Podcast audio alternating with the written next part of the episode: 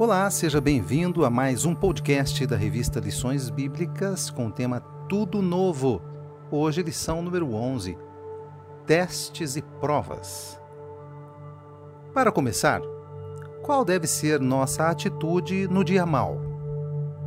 Vamos estudar baseando-se na segunda carta aos Coríntios, que foi escrita em um momento de muitos conflitos dentro da igreja.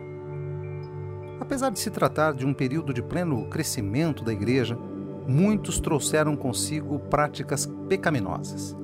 O apóstolo Paulo estava em sua terceira viagem missionária, cerca de seis meses após a primeira carta ter sido escrita, quando a igreja de Corinto estava próxima ao seu quarto ano de fundação, provavelmente entre os anos 55 a 57 da era cristã.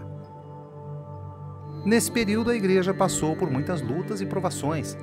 O crescimento da igreja, mesmo sendo algo muito bom, trouxe alguns desafios, como a vinda de falsos mestres, pessoas ainda não convertidas genuinamente que queriam substituir os ensinamentos de Paulo pelas doutrinas judaicas. Isso gerou um período de muitos questionamentos e também de práticas erradas. Mesmo em viagem, Paulo precisou intervir de forma enérgica e veementemente, com autoridade na palavra e com amor, para orientar, para exortar o povo quanto aos falsos ensinos, as práticas imorais e o abandono da verdade. É necessário estar sempre atento à palavra e aos ensinamentos de Deus, não deixando brechas para ensinamentos que não estejam fundamentados na Bíblia. Não nos amoldemos aos padrões deste mundo. Mantenhamos nossa fé firme e inabalável nos dias de provações. Siga sempre em frente. A igreja de Corinto sofreu um período de profunda prova Pessoas com a mente contaminada influenciaram outras pessoas, causando dissensão e partidarismo, questionando a idoneidade de Paulo de seus ensinamentos. Mas Paulo não se deixou abater. Buscou o consolo do Senhor e tratou de orientar a igreja. Paulo se importou muito com a situação da igreja, pois tinha grande amor por seus discípulos, amor pelas verdades de Deus e também por sua postura cristã. Em viagem missionária, Paulo foi informado por Tito da situação da igreja. Assim entendeu que o melhor era escrever uma carta e o fez com muita sabedoria, com autoridade e com amor, orientando o posicionamento correto sobre aquela situação enquanto continuava sua viagem para outros povos que ainda precisavam ser alcançados pelo Evangelho. As lutas vêm sobre todos, no entanto, elas não podem ser maiores que a nossa convicção nas promessas de Deus. Paulo foi caluniado, açoitado, preso, mas sempre creu na promessa do gozo eterno com Cristo. Nós devemos permanecer firmes no dia mau, crendo que Deus é maior que as dificuldades.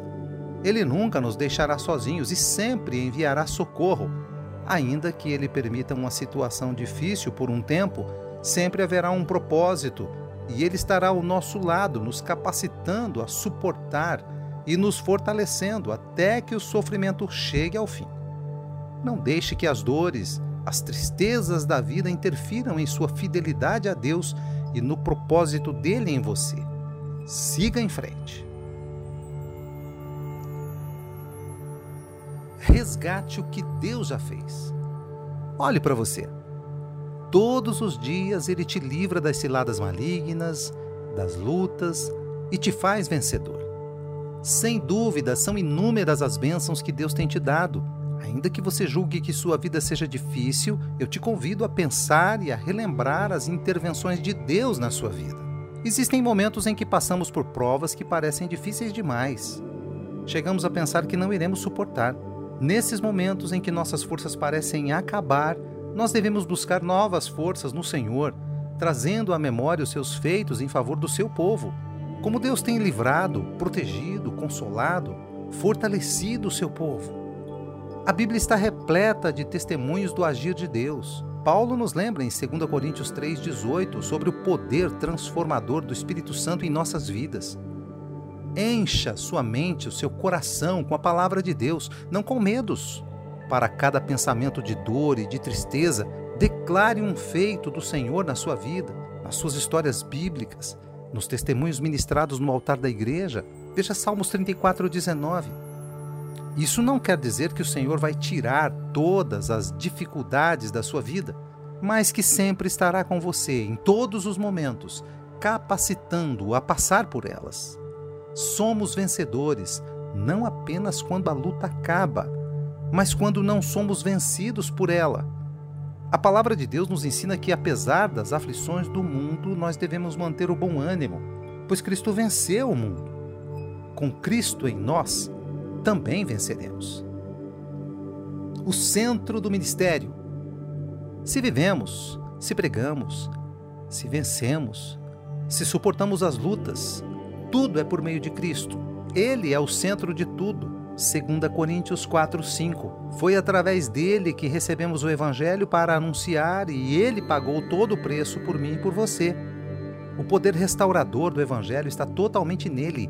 Temos a honra de sermos instrumentos nas mãos dele aqui nessa terra, tesouro em vasos de barro.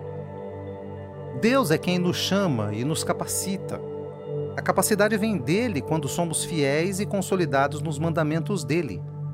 Apesar de sermos cristãos convertidos, não conseguiríamos fazer a obra por nós mesmos.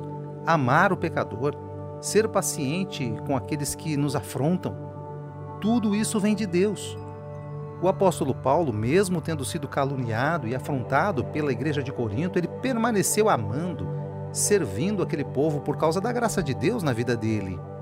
O amor de Deus nos capacita a perdoar e a amar o próximo, mesmo quando nós somos desapontados.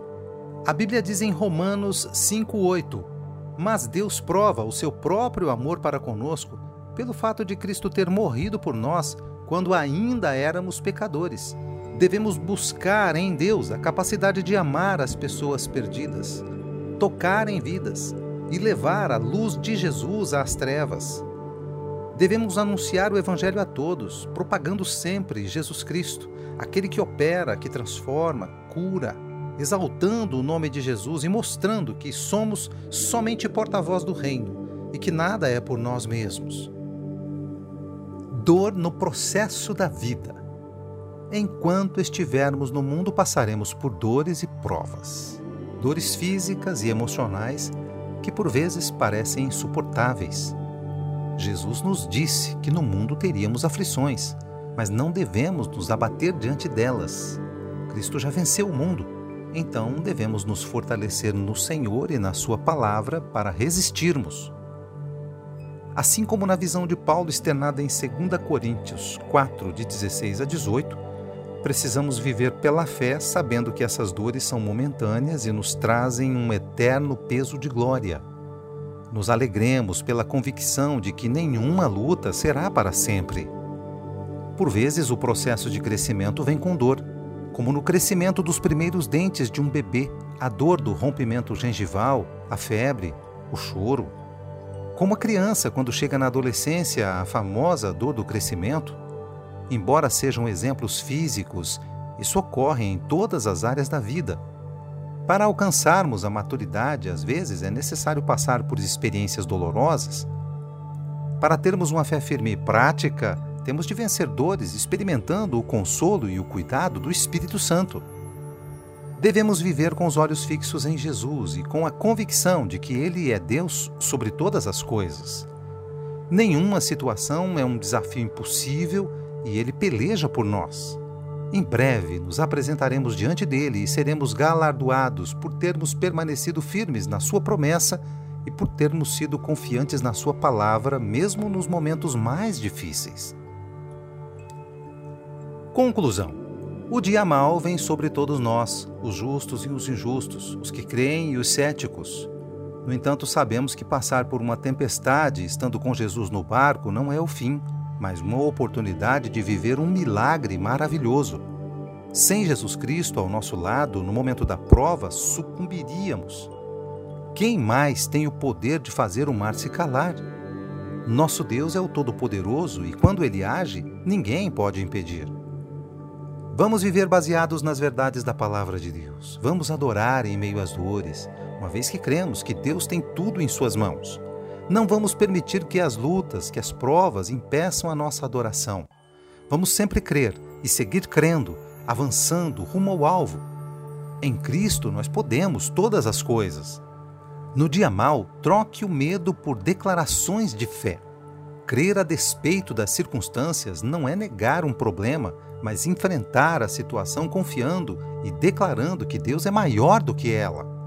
Independentemente do tamanho da dor, coloque sempre Jesus Cristo como centro da sua vida, da sua fé e de suas atitudes. Creia que com Jesus você sai do outro lado melhor, mais forte, com experiências a mais para testemunhar a respeito do amor de Deus. No grande dia, o Senhor vai honrar a sua fé e a sua perseverança.